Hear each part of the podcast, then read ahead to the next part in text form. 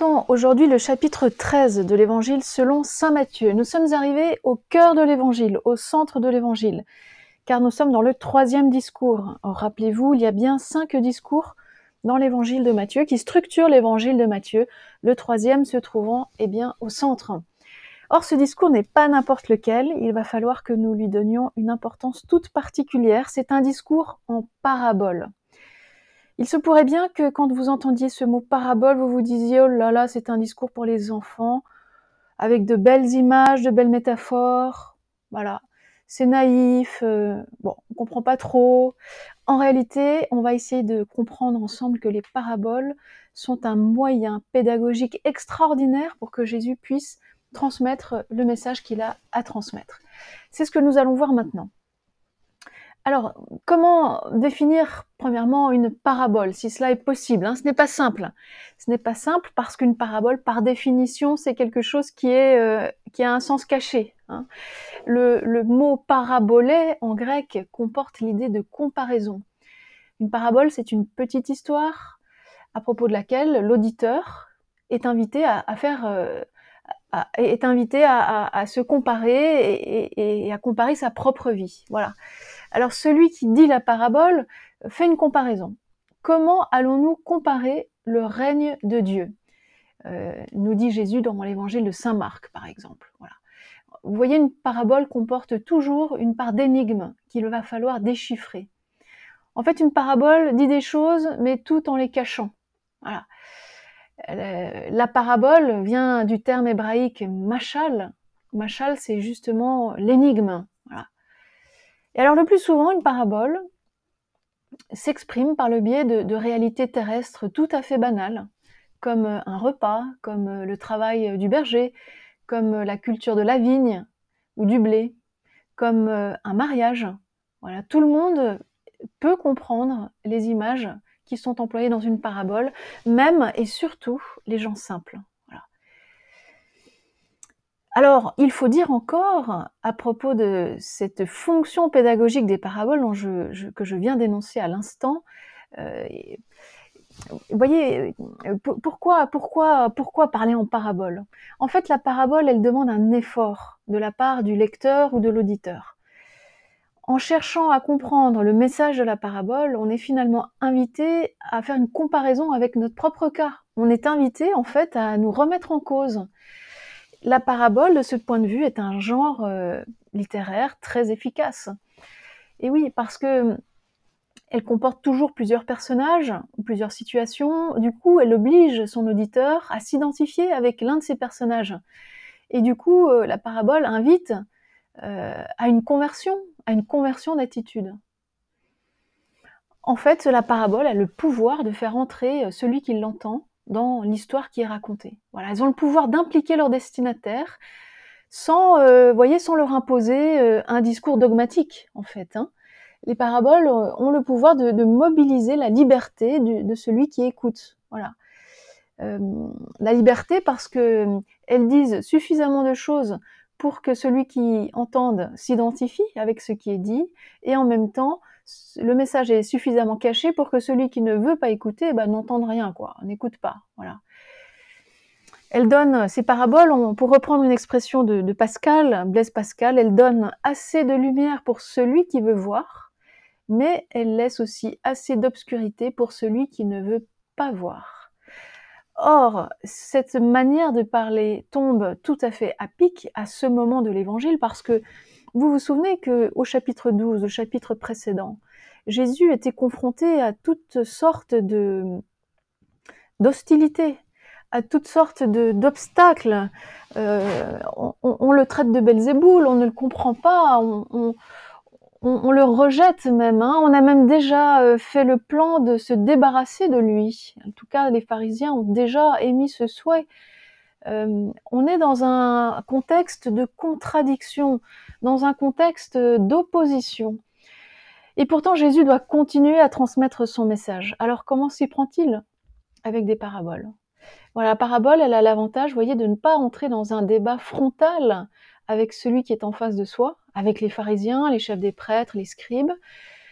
Euh, la parabole a l'avantage de faire passer un message euh, comme on le disait tout à l'heure, de manière finalement discrète, euh, de manière un peu cachée, mystérieuse. Il faut interpréter la parabole pour comprendre ce qu'elle veut dire. Voilà.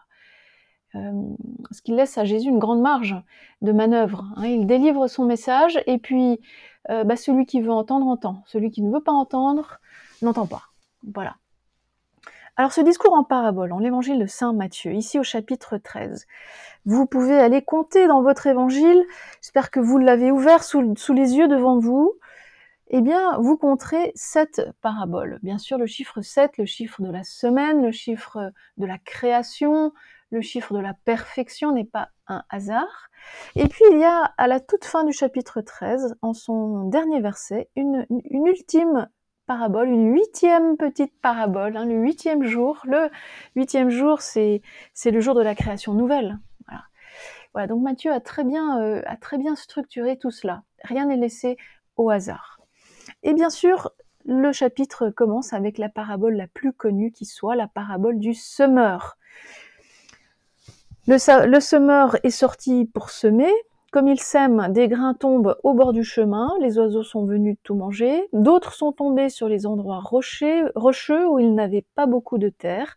Aussitôt ils ont levé, parce qu'ils n'avaient pas de profondeur, mais une fois le soleil levé, ils ont été brûlés, faute de racines, ils se sont desséchés.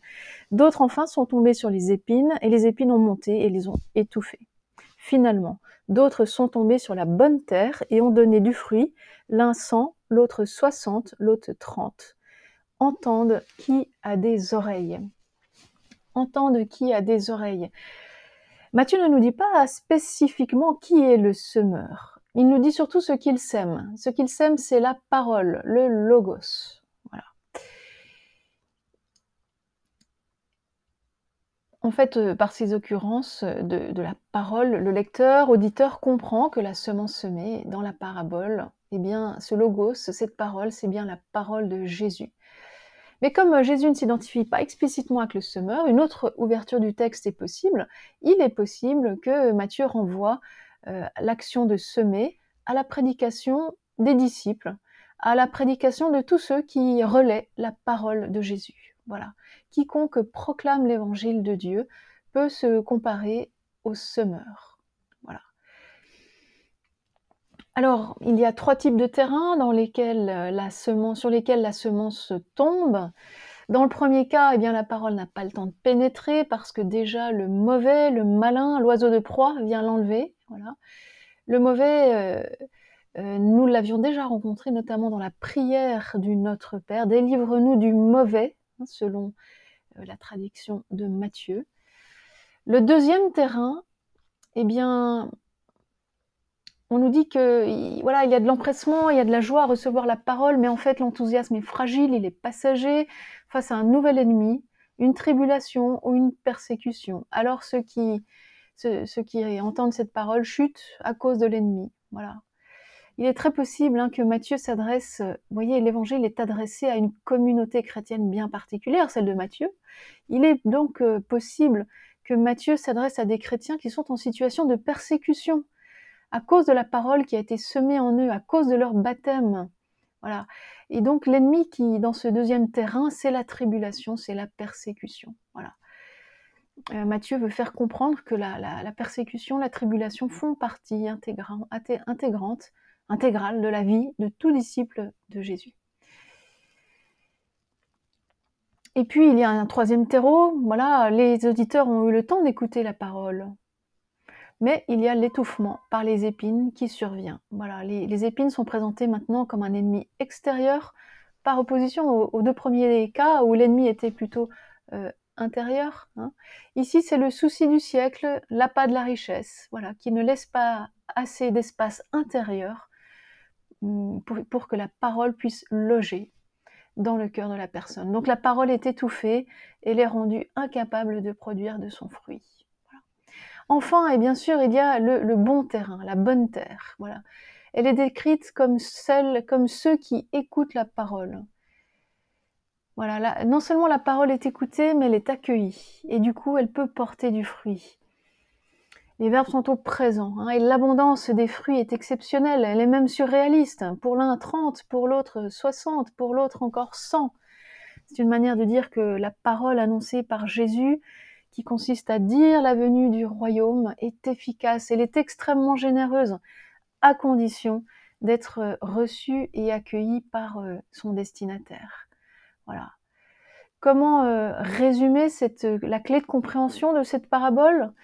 Eh bien, la parole qui est semée, qui permet d'accueillir le règne de Dieu, est offerte à tous. Vous voyez, le semeur sème partout, hein, sur tous les terrains. Euh, dans les buissons euh, d'épines, euh, sur les terrains rocailleux, sur la bonne terre, à côté de la route, partout. Hein. Il sème partout, avec profusion, avec abondance. La parole est distribuée partout et à tous, hein, sans faire de différence. Voilà. Maintenant, ce qui fait que cette parole puisse porter du fruit, germer et porter du fruit, c'est que c'est la qualité de la terre qui fait, qui fait germer ce fruit. Euh, l'enjeu de la parabole est dans la qualité de l'écoute, dans la qualité de la réception du message. Vous voyez, immédiatement après la parabole, les disciples s'approchent de Jésus et lui disent Mais pourquoi parles-tu en parabole? Et puis Jésus va donner toute une explication en citant le prophète Isaïe au chapitre 6. Vous savez, le, prophète Isaïe, euh, vous irez relire sa vocation au chapitre 6. Euh, sa vocation, sa mission nous est donnée à lire.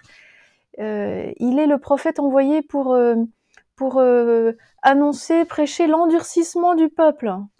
Vous aurez beau entendre, dit-il, vous ne comprendrez pas. Vous aurez beau regarder, vous ne verrez pas. C'est que l'esprit de ce peuple s'est épaissi. Ils se sont bouchés les oreilles, ils ont fermé les yeux, de peur que leurs yeux ne voient et que leurs oreilles n'entendent, que leur esprit ne comprenne, qu'ils ne se convertissent et que je ne les guérisse. Le prophète Isaïe repris ici par Jésus lui-même, dénonce l'endurcissement du peuple, l'endurcissement des siens, qui n'entendent pas, qui ne voient pas, ils n'écoutent pas. Voilà. Et Jésus qui continue en disant, quant à vous, heureux vos yeux parce qu'ils voient, heureuses vos oreilles parce qu'elles entendent. En vérité, je vous le dis, beaucoup de prophètes et de justes ont souhaité voir ce que vous voyez et ne l'ont pas vu, entendre ce que vous entendez et ne l'ont pas entendu. Mais euh, il faut bien comprendre le message, hein. la capacité d'entendre et d'écouter, de devenir disciple de ce royaume, la capacité de recevoir la parole de l'évangile en nous, dépend de nous. Voilà, elle est bien semée partout, elle dépend de notre accueil. Elle dépend, elle dépend de nous. Vous avez remarqué que euh, notre parabole du bon du semeur euh, mérite une, une explication? Jésus donne l'explication de la parabole. Il n'y a que deux paraboles qui sont expliquées par Jésus. Celle-là et une deuxième, la parabole de l'ivraie. L'ivraie, c'est une parabole qu'on connaît bien. Il en va du royaume des cieux, comme d'un homme qui a semé du bon grain dans son champ. Mais voilà, pendant que les gens dormaient, l'ennemi est arrivé et il a semé à son tour dans le même champ de l'ivraie, au milieu du blé, et il s'en est allé. Et voilà, et on sait que tout cela a poussé ensemble et la question qui est posée, euh, au, maître, du champ, veux-tu que nous allions ramasser tout cela? Non, dit-il, vous risqueriez en ramassant l'ivraie d'arracher en même temps le blé. Voilà, laissez-les croître ensemble jusqu'à la moisson. Et au moment de la moisson, je dirais au moissonneur, ramassez d'abord l'ivraie, liez-la en botte, que l'on fera brûler quant au blé, recueillez-les dans mon grenier. Voilà. Et donc nous avons l'explication de la parabole un petit peu plus loin. Voyez à nouveau ici ce dont il est question, du moins c'est l'explication que Matthieu fait de la parabole. Euh, il est question euh, des fils du royaume, hein, des sujets du royaume. Euh, c'est le bon grain qui a donné son blé. Et puis il y a les sujets du mauvais les sujets du mauvais, du, malin, c'est l'ivraie. Voilà, il y a comme deux sortes, deux catégories de personnes de, de, notre vivant sur cette terre. Soit on est disciple du royaume, soit on est disciple du mauvais. Voilà. Et nous vivons ensemble, et, et cela le temps que dure notre vie terrestre. Ce n'est qu'à la fin, à la moisson, la moisson c'est une image eschatologique de la fin des temps, c'est l'image du jugement, la moisson, où l'on sépare hein, le bon grain où l'on ramasse le bon grain, où l'on brûle ce qui, ce qui est de l'ordre du déchet. Eh bien, le, jugement, ce jugement final, c'est à ce moment-là que sera fait, euh, que sera fait la séparation entre, entre les disciples du royaume et les disciples du mauvais ou du méchant. Il faut dire d'ailleurs que cette parabole de livret, son message, se retrouve dans la septième parabole, la parabole du filet. Donc, euh, il ne nous est donné aucune explication pour cette parabole du filet. Le royaume des cieux est semblable à un filet qu'on jette en mer et qui ramène toutes sortes de choses. Quand il est plein, les pêcheurs le tirent sur le rivage, ils s'asseyent, ils recueillent dans des paniers ce qu'il y a de bon, ils rejettent ce qui ne vaut rien. Ainsi en sera-t-il à la fin de l'âge.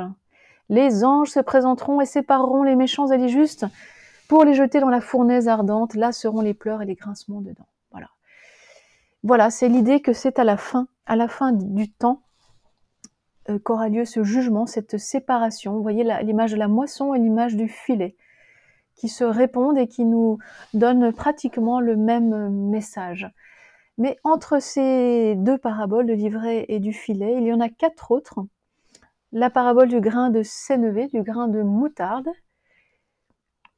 voilà, qui, qui, qui, est la plus petite des graines, mais qui devient euh, une des plus grandes plantes potagères. Voilà, une image du royaume, encore une image de cette exubérance, de cette générosité, de cette magnanimité du royaume. Vous voyez, c'est comme euh, l'exubérance des fruits portés par euh, la petite, la, la, semence qui germe dans la bonne terre. Voilà, on est dans cet ordre des choses où justement il n'y a pas de proportion. Ensuite, nous avons la petite parabole du levain dans la pâte, une image toute simple du travail d'une femme, d'une femme ordinaire. Voilà. Enfin, le trésor, euh, le royaume des cieux, semblable à un trésor caché dans un champ, qu'un homme trouve et recache, voilà, pour euh, vendre ce qu'il possède et acheter le champ. Vous voyez, il tombe sur le trésor par hasard, si on peut dire. Il n'a pas cherché. Hein. C'est de nouveau la gratuité du don de Dieu qui est fait. Et puis enfin, le royaume des cieux est semblable à un négociant en quête de perles fines. Alors là, c'est un professionnel, lui, il se met à la recherche des perles fines, et il, la trouve, cette grande perle. Il vend tout ce qu'il possède pour l'acheter. C'est un peu absurde parce qu'une fois qu'il a tout vendu pour l'acheter, que va-t-il faire avec cette perle? La contempler éternellement? Vous voyez, une manière exagérée de dire la valeur du royaume. Voilà, de dire que le royaume euh, mérite que l'on vende tout pour, euh, bah pour l'obtenir. Une manière de dire que le royaume n'a pas de valeur, ou plutôt que sa valeur dépasse euh, tous les biens, même les plus précieux, même le plus grand des trésors, même la perle la plus fine.